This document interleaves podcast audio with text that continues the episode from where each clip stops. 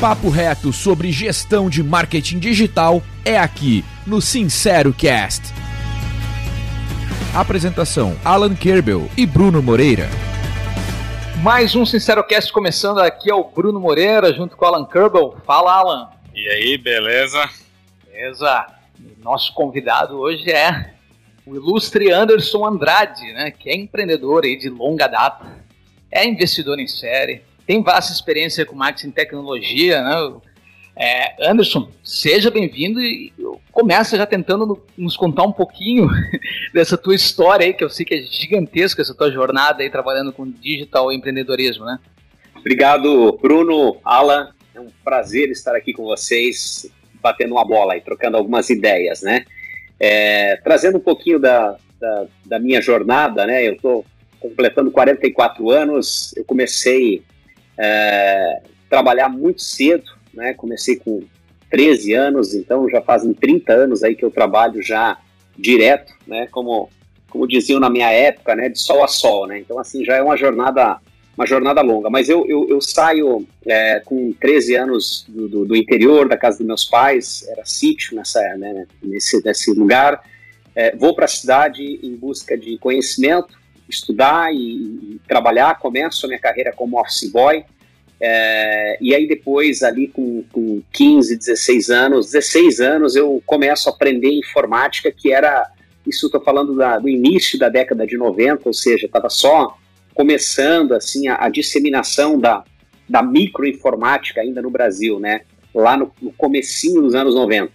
E, e nesse, nesse processo eu acabei aprendendo informática da meia-noite às seis, porque eu trabalhava de segunda a segunda, então não, não tinha, não tinha tempo para não tinha grana para fazer um curso e não tinha tempo para estudar. Então, o meu único tempo, eu estudava à noite, uh, numa escola pública, e meu tempo era depois da escola. As aulas acabavam às 11, e a partir das 11 eu ia para um, clube comercial lá da cidade, um amigo que trabalhava lá tinha só um computador, eu ficava à noite lá estudando e lendo aquelas, aqueles livros lá de, de DOS, enfim, tinha outros softwares na época lá.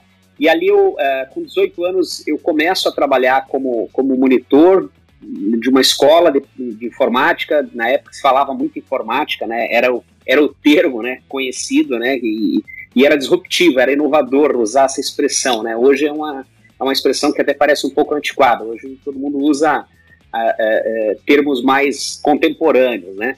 Mas na época, informática era como é tecnologia hoje, como é inovação hoje, como é disrupção hoje, né? Então, é, é, era o, é o, termo da moda. E, e aí eu, eu, entrei como monitor, depois virei instrutor, depois fui trabalhar com a área de venda, suporte, etc.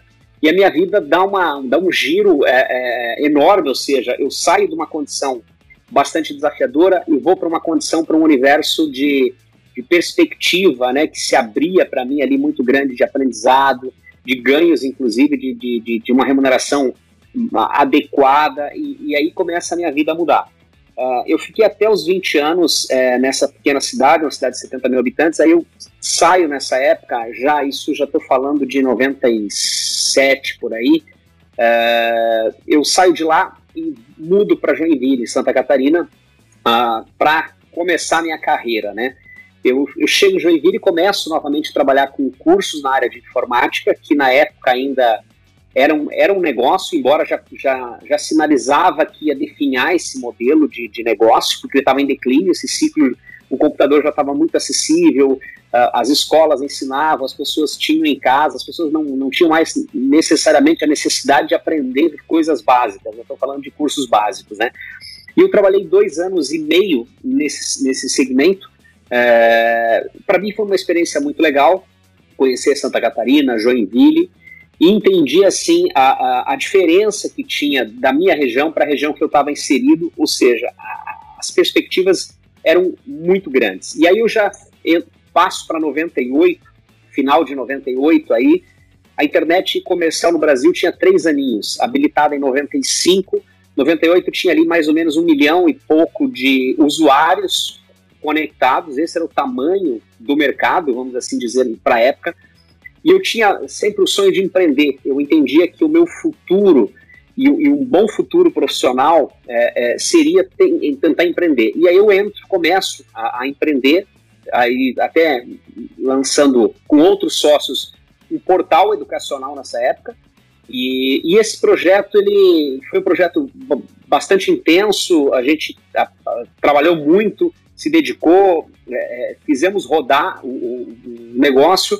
Mas em 2000 a gente estava prestes a receber, na verdade, uma rodada de investimento seed, investimento anjo praticamente, e, e, o que aconteceu que com o estouro da bolha evaporou o dinheiro. E aí a gente literalmente quebrou porque o projeto não tinha um modelo de negócio bem definido.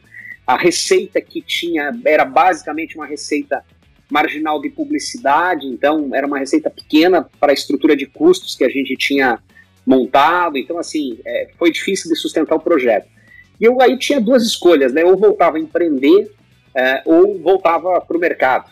E aí eu decidi voltar para o mercado e arranjar um emprego, né? Aí eu decido fazer uma tentativa, não, eu vou continuar, não vou desistir. Começo a, a, prestando serviços na área de, de internet na época, desenvolvendo projetos basicamente, desenvolvia sites, sistemas, portais, e, e enfim, projetos digitais. É, também se falava muito pouco no conceito de plataforma nessa época, né? Era um conceito ainda muito pouco difundido, era mais portais intranets, é, sites, etc. E, e, aí nasce a 2C já dentro da, da incubadora Softville. Uh, a partir dessa experiência, claro que foi uma, uma, foi uma jornada bastante interessante, mas que durou aí aproximadamente 19 anos, até final de 2019, a gente acabou fazendo a venda da 2C para a Brivia, né, e para o grupo Brivia. Então, assim, foi uma jornada muito bacana. Paralela a essa jornada, a partir de 2009, ou seja, nos últimos 10 anos, eu já tinha investido em outras iniciativas, como o Clube de Autores, que é uma plataforma de, de self-publishing, ou seja, de autopublicação de livros, é, de publicação sob demanda, sem custo para o autor. A gente fez essa. É, lá em 2009, a gente lançou esse projeto, foi um projeto pioneiro, foi um projeto que provocou bastante a indústria editorial. Dá para dizer que foi um projeto, de certa forma, até um pouco disruptivo, porque era muito difícil o autor publicar um livro. Hoje, tudo isso é muito fácil. É claro que lá fora, por exemplo, a Amazon já tinha essa alternativa, já tinha mais uma ou duas plataformas que faziam isso, mas no Brasil não tinha nada que facilitasse esse processo. O clube acabou dando certo, acabou recebendo investimento de venture capital, na época uma rodada pré-série A, foi uma rodada de 2 milhões, se eu não me engano, na época, então foi um capital relevante para aquele momento, para a gente poder dar sequência a, a, a, esse projeto. E depois eu comecei também a investir em startups, é, em paralelo, até por muito por necessidade, no sentido de buscar conhecimento, eu comecei a observar que tinha uma nova geração de empreendedores muito mais qualificado, muito mais ousado, crescendo muito mais rápido, e, e eu comecei a olhar para esse ecossistema e falei, poxa, eu preciso aprender com essa, com essa turma aí que está fazendo diferente. Quero saber como é que eles estão trabalhando, como é que eles estão conseguindo realmente testar, é, é, é, pivotar rápido o seu negócio, avançar, criar valor, enfim. E aí eu decido, a alternativa que eu achei era começar com um investimento anjo é, para me aproximar, porque eu não tinha tempo, obviamente, para me dedicar a uma outra iniciativa. Já tinha o meu negócio principal tinha o clube que eu era investidor, mas que também acabava me tomando um certo tempo naquela ocasião. E, e aí foi assim, foi uma decisão muito acertada investir em startups. Eu comecei a montar meu, meu pequeno portfólio, alguns erros e acertos nessa, nesse processo como um todo.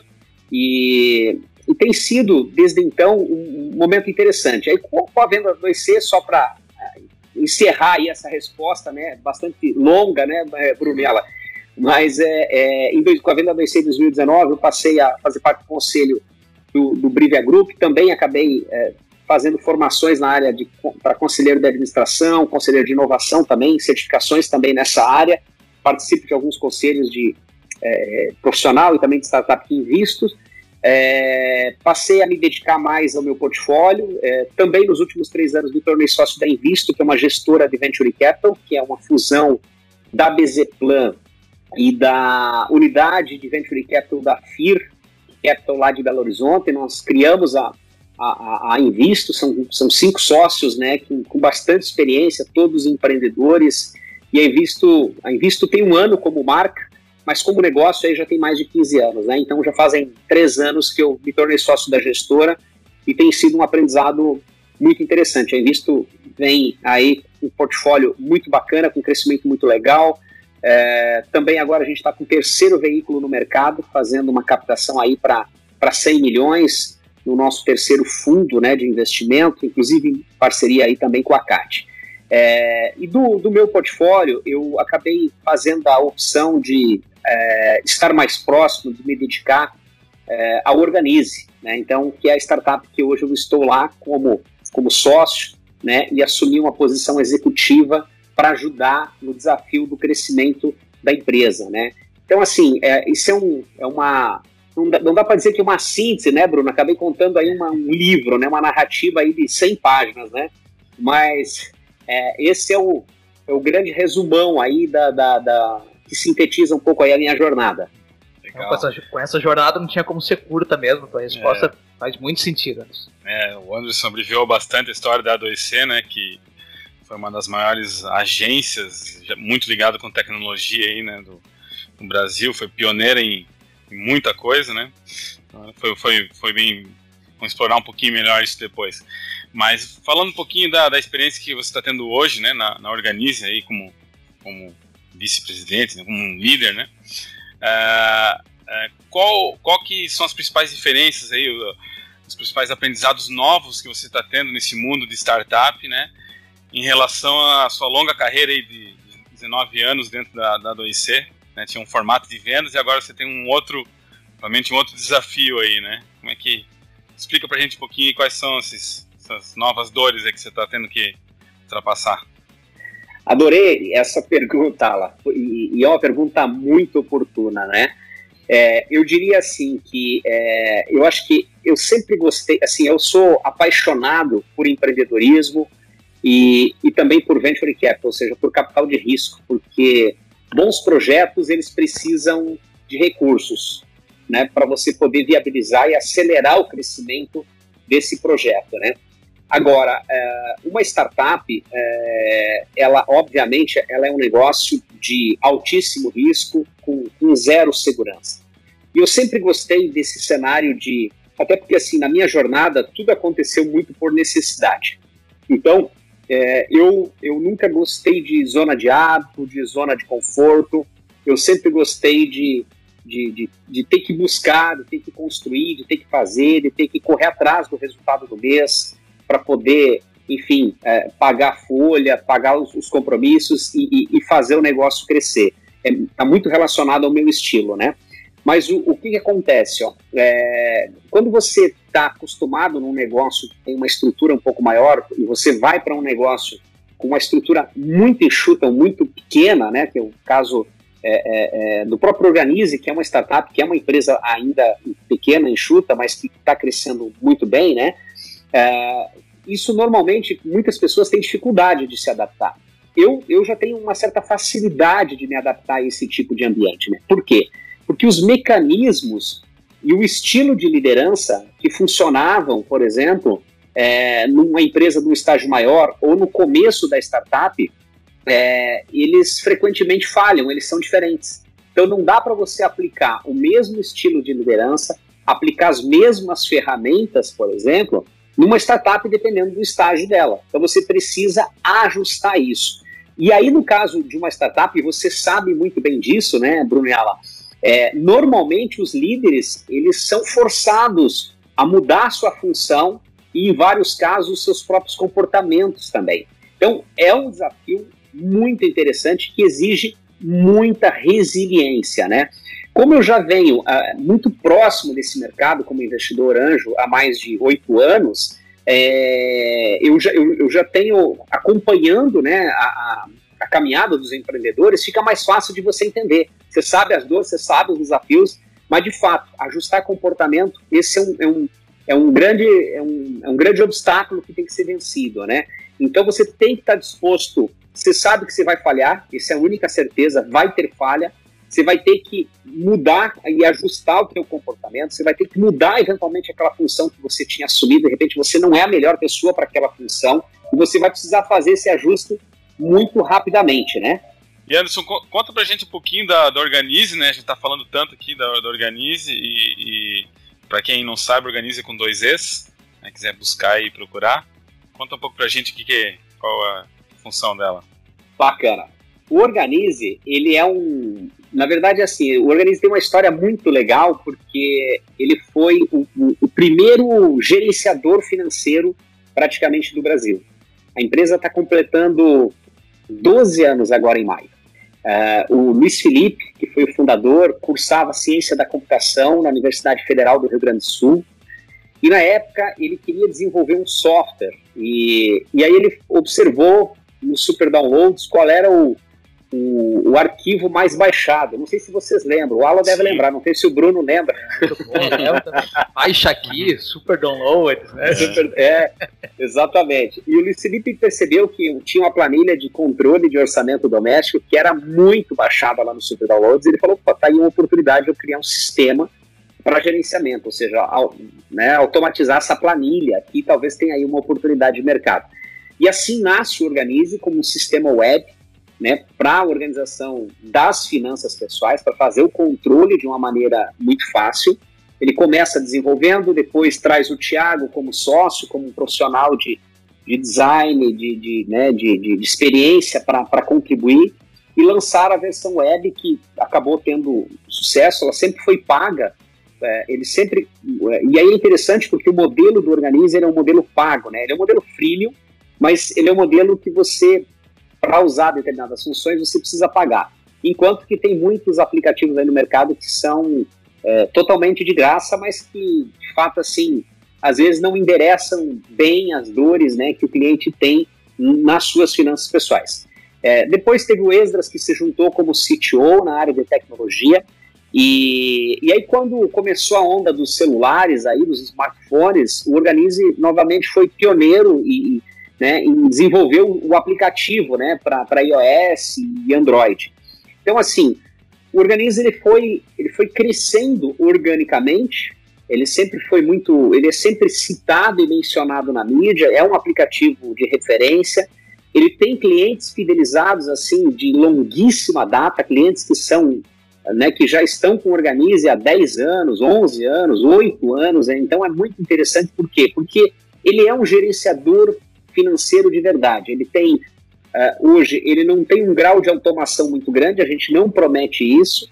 Ele é, um, ele é, um, é uma, é, um, é uma ferramenta e, e, que entrega hoje uma experiência para você lançar as suas despesas, né, de, de, de receita ou, despesa que você tem, você controla as suas contas, os seus cartões, organiza essas faturas todas para fazer uma boa gestão é, do orçamento doméstico para poder tomar a decisão.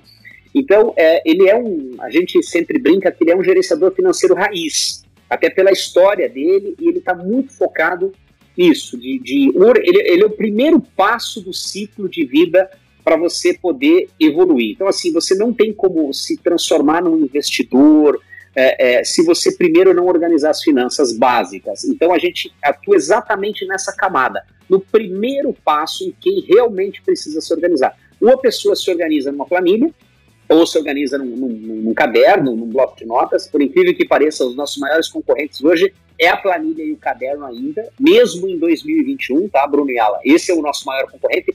Isso é constatado em pesquisas que a gente encomendou, e pesquisas da Ambima também trazem isso, tem outras pesquisas comportamentais também de, de educação financeira que trazem esses dados aí, e é muito interessante. Então, esse é o Organize, né? É, é, já teve, assim, em toda a história, tem mais de 4, teve mais de 4 milhões de usuários, né?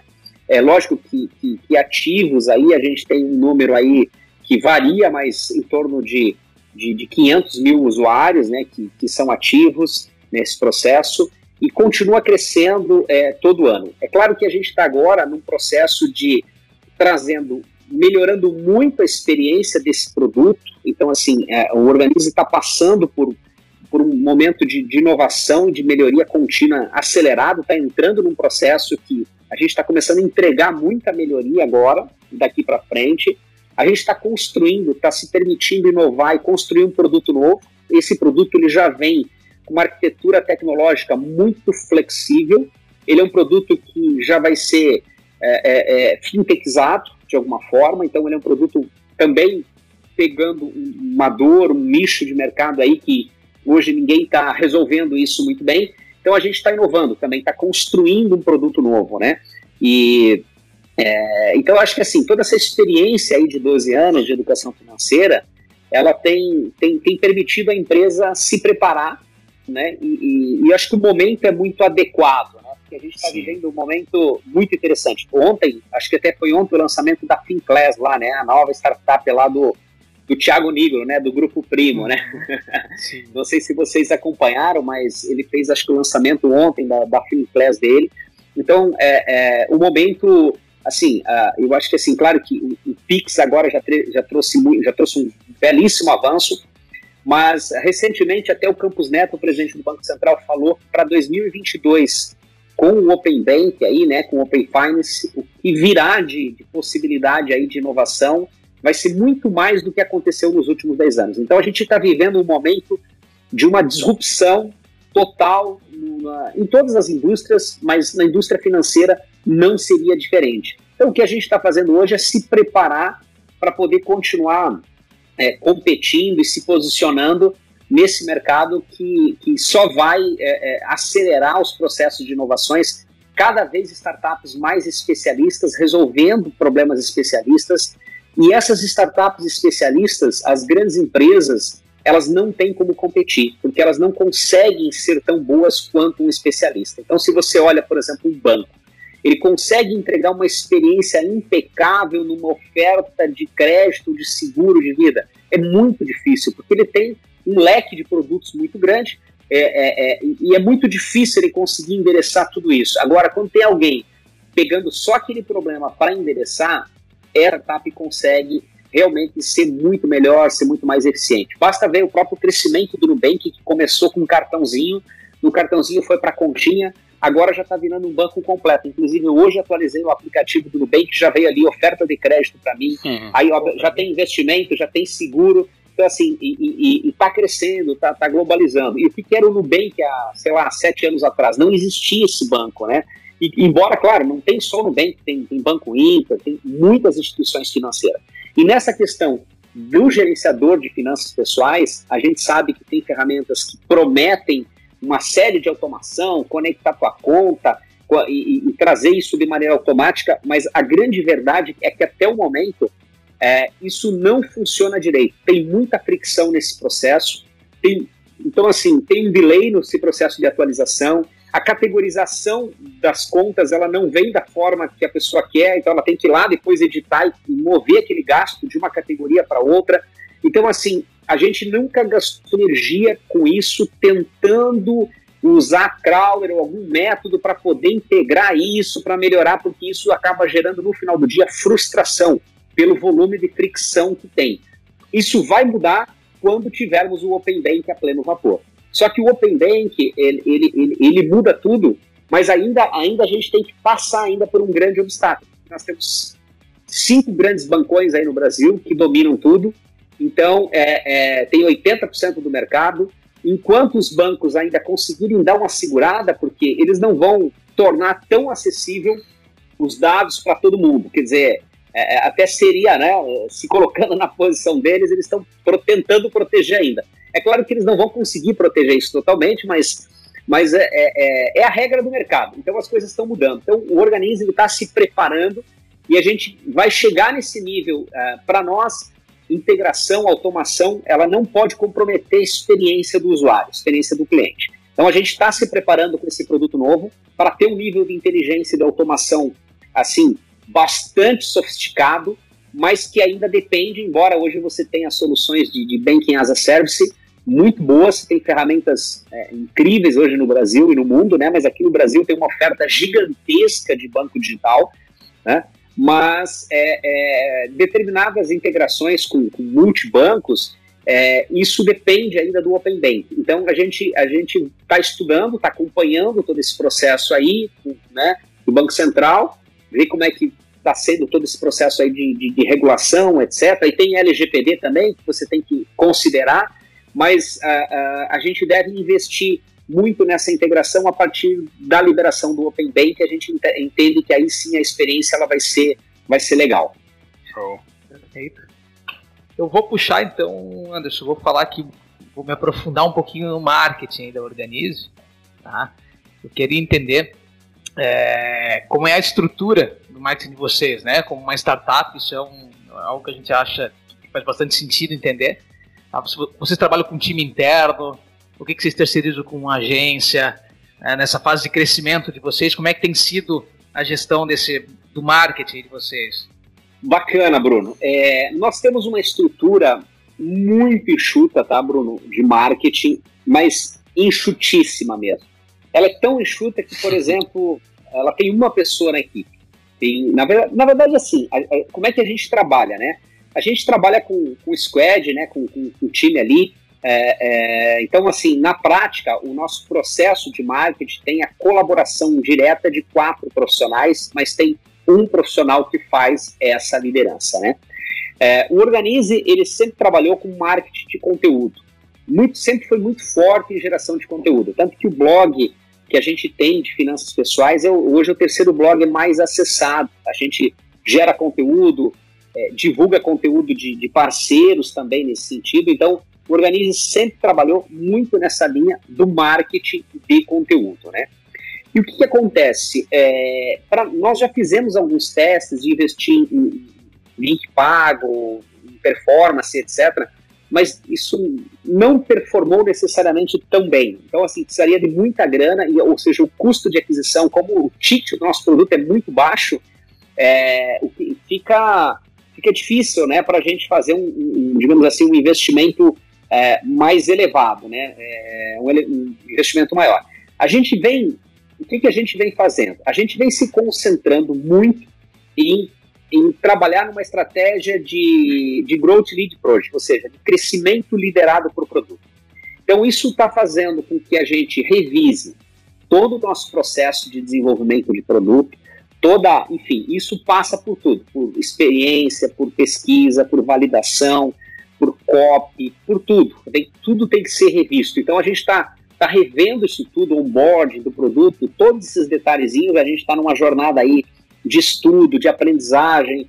Também contratamos uma consultoria ano passado também para nos apoiar, mas a gente vem incentivando todo o time a estudar muito é, é, é, produto para a gente conseguir implementar uma estratégia de crescimento liderado por produto. Por quê? Porque a gente tem, para vocês terem uma ideia, um milhão de downloads nas duas lojas de maneira espontânea todo ano. Então, é, na Apple e, e, na Google, um milhão de pessoas baixam o organismo todo ano. Então, assim, é, um, é um be uma bela de uma demanda que a gente tem organicamente sem fazer nada, sem impulso nenhum. Um milhão de downloads são, acontece todo ano. Aonde que a gente tem que melhorar? Mais do que aumentar esse volume de downloads, é claro que assim, a gente queria ter um milhão e meio, com certeza, a gente gostaria de ter um milhão e meio. Só que a gente não, tá, nesse estágio, nesse momento, a gente não está preocupado, a gente está preocupado em melhorar a nossa conversão, a nossa retenção. Então, assim, nós temos um desafio de melhorar o nosso produto. Por quê? Porque a gente, hoje, se você citar finanças na loja virtual, a gente está em terceiro, segundo, terceiro, primeiro. Então, assim, várias, várias palavras ali, a gente tem um processo de otimização muito eficiente que foi construído ao longo desse tempo, inclusive em parceria com as próprias lojas, né? Eles sempre nos ajudando, o time deles nos ajudando. Então, gente, até porque organiza um produto que gera bastante receita para a loja. Você sabe quanto é que as lojas ganham mais ou menos, né? Então, assim, é, é, é um negócio que é interessante para a loja ajudar o crescimento. Então, nesse momento, o nosso foco tem sido melhorar a nossa retenção, né, a nossa conversão porque hoje a gente acaba perdendo bastante usuários nesse sentido de pessoas que acabam baixando, usam pouco e depois vão embora. Então a gente está muito concentrado nessa nessa camada aí. Como é que a gente melhora? Porque qualquer coisa que a gente melhore aí a, nesse número abaixo aí é, significa muito resultado para o tamanho do negócio. Então esse é o ponto, digamos assim, que a gente está bastante dedicado nesse momento, né? E aí, claro, que estamos melhorando o processo de marketing, uh, mas basicamente a gente atua, como eu falei para vocês, com conteúdo e a gente faz muita promoção para essa base toda de usuários cadastrados, que chega aí todo mês, todo dia, toda hora está chegando. A gente atua com algumas ativações, com algumas ofertas também. Então hoje a gente tem três opções de venda para os nossos clientes. A gente tem o plano anual, que é o plano mais vendido. Hoje, é, esse plano tem uma cobrança anual, ele é R$ reais, então ele é bastante acessível. A gente consegue fazer até três vezes no cartão, três vezes de R$ reais, né, ou à vista no boleto para o cliente. A gente tem um plano mensal que é cobrado todo mês no cartão de crédito, esse é R$ reais o valor do plano mensal. E a gente tem uma oferta de compra única, que é uma licença vitalícia. E, e é incrível porque assim, nós temos clientes que estão há muito tempo conosco 3, 4, 5, 7, 8 anos e aí, como eles já estão acostumados com o produto, eles se sentem, então eles confiam na marca e eles fazem a opção de fazer a compra vitalícia, porque acaba sendo bastante interessante para o cliente. A compra vitalícia, hoje ela está R$ 399,90 e ele pode pagar até 10 vezes o cartão ou à vista com 10% de desconto no boleto. Então, são basicamente essas três é, é, ofertas. É claro que dentro da, da jornada do cliente, a gente consegue muitas vezes algumas ofertas. Por exemplo, agora em maio, nos 12 anos, praticamente durante todo mês vai ter desconto para cliente, os clientes vão poder indicar, vão poder presentear com desconto. Então, a, a, a gente está sempre trabalhando é, é, é, ações nesse sentido que geram bastante resultado para a gente, principalmente porque a gente tem volume. Né? No nosso caso, a gente precisa, como é B2C, a gente tem que lidar com volume muito grande, senão a conta não fecha, né? Legal. Eu vou te dar até um, um um testemunho, já um testemunho recente, então, que eu é, é, é, pura coincidência, né? Mas na semana passada eu vinha usando um concorrente, da, já, já vinha usando há um, um, bom tempo, mas eu não vinha gostando do, do, do, do resultado dele. E aí comecei a fazer o que, o, que, o, o que a gente tem que fazer, né? Quando quer procurar uma alternativa, comecei a jogar lá, né? Alternativas a, né, ao guia bolso, né? Que é o que eu, que eu vinha usando. E o Organize muito bem posicionado. Estava sempre em primeiro nas, nas, na, nos conteúdos escritos sobre aplicativos de, de finanças pessoais, né? Nos, nem no ranking do Google, não, falando dentro ah, dos próprios conteúdos. Nas ferramentas é. de comparação. E aí eu baixei o organismo por coincidência, tá? Não tem nem ligação com a nossa conversa. E comecei, passei a usar, acho que deve fazer aí uma semana. Eu passei a usar e tô migrando aos pouquinhos para o organismo, né? Tem uma pegada diferente do que eu vinha usando, mas eu falei, cara, tá, não tava me atendendo mais daquele jeito, né? Então, bem legal, tá? tá bem... É, acho que reforça o que foi falado aqui, né? Isso.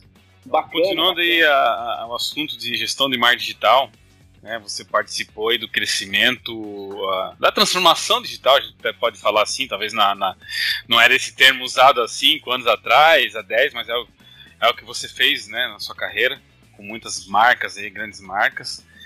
É, conta para nós um pouco, uh, dentro desse universo, qual que são os maiores desafios na gestão, né? na gestão do marketing digital nas, nas organizações de um, como um todo, assim.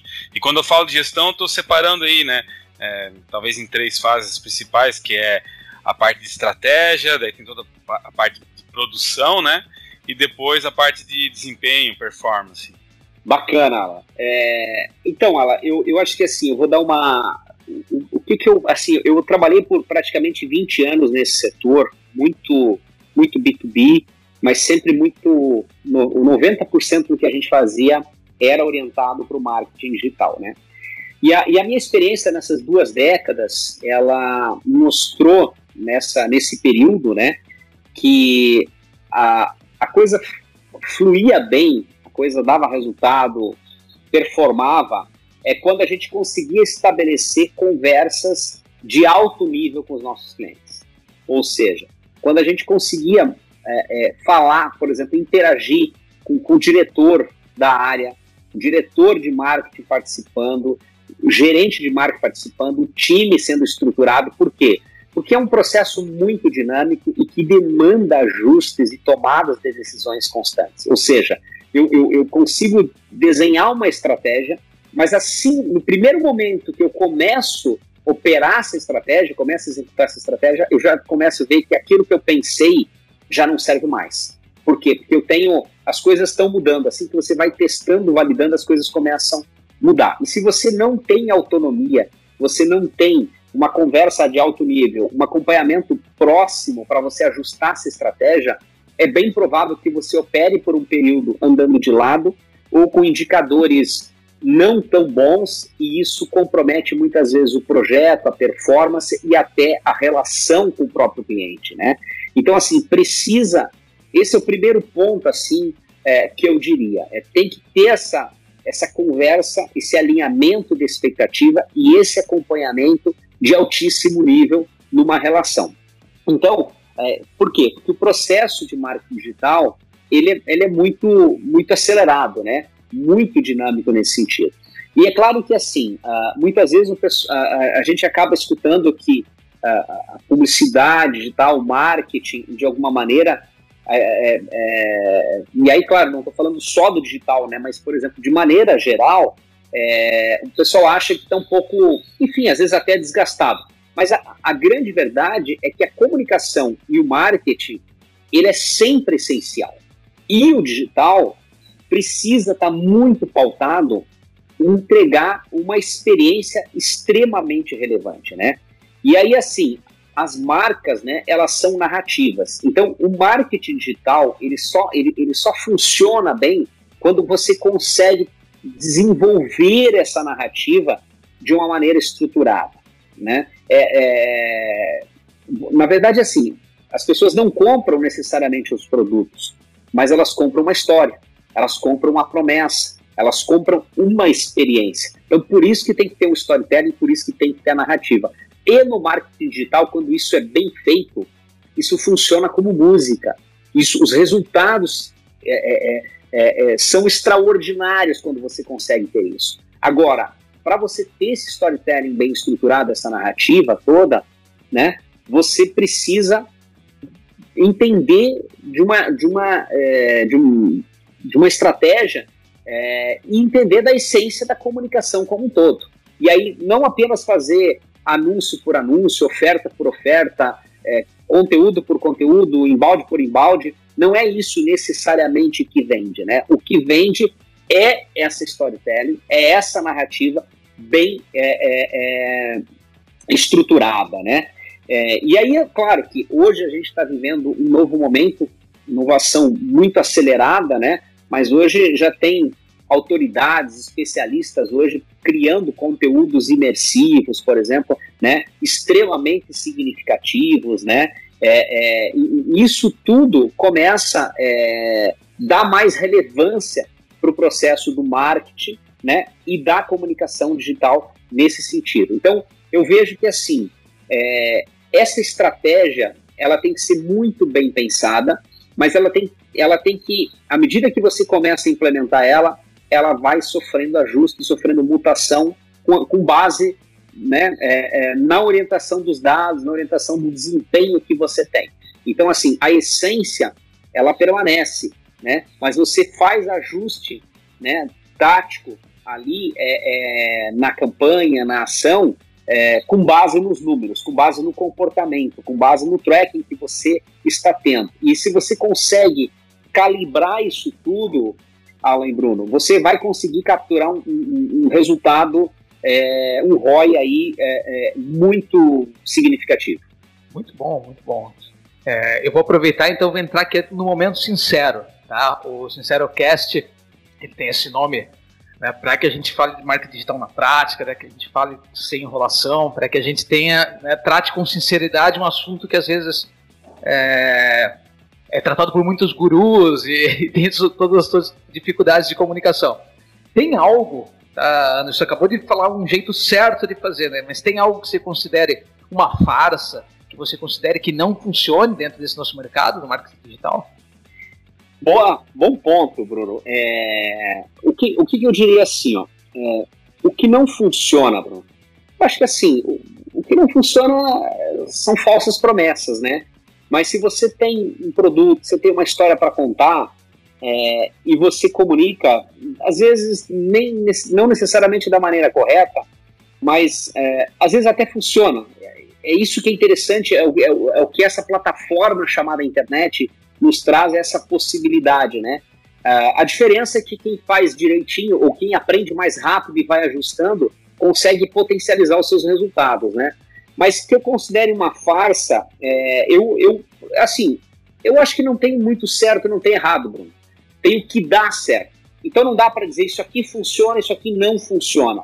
Depende. Depende do público, depende da estratégia, depende do orçamento que você tem, depende da tua capacidade, da tua criatividade, da tua capacidade intelectual, o teu uso de inteligência e de automação. A gente vê que quem usa automação vai muito longe, muito mais rápido, né? Está muito na frente. Quem não usa automação está ali de maneira, às vezes, muito rudimentar ou artesanal, mas escolhe. Eu vejo gente vendendo só pelo WhatsApp, vendendo só pelo Instagram. A comunicação não necessariamente é boa, mas o produto é bom, a pessoa é séria, então ele consegue atingir os objetivos que ele tem naquele momento. É lógico que, que, que às vezes ele já sente a necessidade de se profissionalizar. Mas eu acho que assim, tudo funciona desde que a intenção seja verdadeira. Se a intenção não for legítima, aí, aí, aí tudo vai ser uma farsa. Muito bom. Encerrar, Bruno? Bora, eu faço é, Para finalizar, então, Anderson, a última pergunta é: como você vem enxergando o marketing digital nos próximos anos? Tá? É, o que, que você tem acompanhado aí de tendência, que você vem monitorando? Eu sei que você, normalmente a gente pensa, pô, se for falar de um ano é uma coisa, se for falar de cinco, né, o nosso mercado é um, é um salto gigantesco. Mas o que, que você vem acompanhando aí, Anderson, que você, que você indicaria para as pessoas é, ficarem também monitorando, ficarem é, é, acompanhando de perto? Aprenderem, né? Legal. É, eu, eu acho que, assim, sendo muito honesto, é, eu não consigo arriscar assim, nenhuma previsão nesse sentido, mas eu, eu sempre estou é, refletindo né, sobre o que, que vem pela frente e, e, o que eu espero é que venha pela frente, porque assim, tem muita coisa mudando, muita coisa acontecendo de maneira muito rápida. Né? É, Para mim, o, o, o, o marketing digital ele vai continuar sendo a, ele vai continuar sendo assim o, o drive mais importante é, do crescimento de qualquer negócio. Então você não tem como falar numa estratégia de crescimento é, de um produto, é, de um negócio, se você não tiver um marketing digital impecável. Agora, o, o que, que vai vir pela frente, né? Eu acho que assim tem essa questão das tecnologias imersivas, né, da realidade virtual, é, é, tudo isso que está acontecendo hoje, eu acho que essa é a grande realidade. Eu acho que a gente vai ter assim, ó, uma, uma virtualização muito grande de produtos.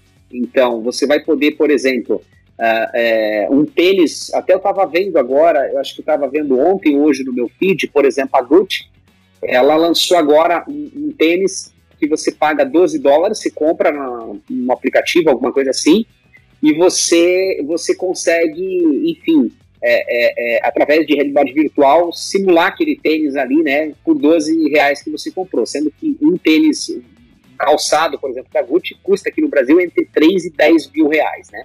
Eu acho que a gente tem assim, ó, a gente tem uma tendência de virtualização dos produtos e as tecnologias imersivas, sensoriais, e que entregam essas experiências, elas vêm com tudo. A gente vai precisar se habilitar a trabalhar com isso. Isso vai valer para o produto real que você vai entregar e vai valer para o infoproduto ou para o produto é é, é, é, é, simulado, por exemplo, né, desse produto virtualizado, né, para simplificar. Então, é, hoje, por exemplo, uma das grandes tendências, por exemplo, de, de, de, de roupa, por exemplo, é a venda de roupas digitais. Não sei se vocês estão acompanhando isso. Mas o que, que é as roupas digitais? São as roupinhas que são vendidas, por exemplo, nos games, nos, nos jogos, por exemplo, que, que as pessoas compram uma roupinha. Né? Então, assim, a minha filha, por exemplo, ela tem oito anos, ela joga muito.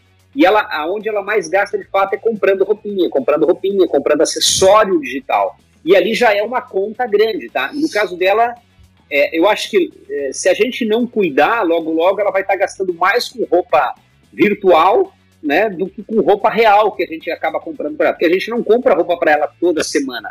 E nos jogos ela está comprando roupinha toda semana. Então, assim, o desafio que as marcas têm é como é que você trabalha isso tudo, é, mas assim, é, colocando isso, fazendo um modelo que é, é essas coisas é, sejam, digamos assim, fundidas. Essa experiência no ponto de venda, na internet, no aplicativo, que você experimenta o produto, você compra a versão do produto digital, você pode comprar a versão do produto físico, você vai usar o produto como serviço. Então, assim, como é que você comunica? Como é que você consegue é, é, é, convencer o cliente, engajar o cliente? Isso vai ser a partir de muita é, é, é, habilidade para trabalhar a comunicação e o marketing digital nesse sentido. Então, assim, essa experiência toda, ela é fundamental e eu acho que a gente tem que estudar, se eu dissesse assim, o que, que a gente tem que estudar? A gente tem que estudar experiência, tem que estudar comportamento, tem que acompanhar o comportamento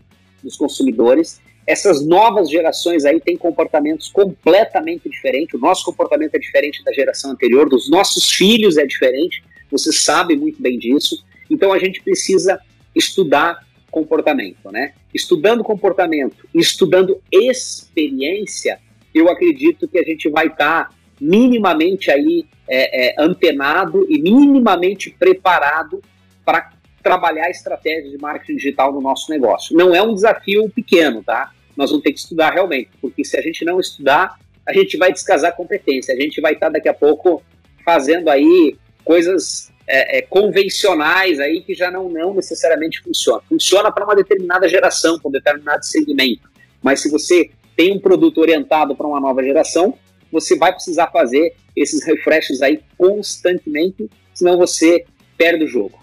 Oh, muito bom, muito bom. Anderson, só tenho a agradecer aqui a tua participação, obrigado pelo teu tempo, né? Uh, desejo muito sucesso, a gente segue te acompanhando. Obrigado mesmo. Valeu, Anderson. Valeu, Bruno. Valeu, Alan. Valeu, obrigadão pela aula aí. Valeu. Sincero Cast. Produção Ekite plataforma de gestão de marketing digital. Acelere sua equipe, decole suas campanhas.